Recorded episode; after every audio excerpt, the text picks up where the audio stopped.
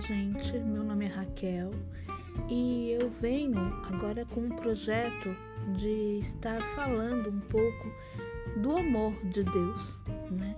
O amor que Deus tem por nós, o amor que levou Jesus Cristo à cruz, né?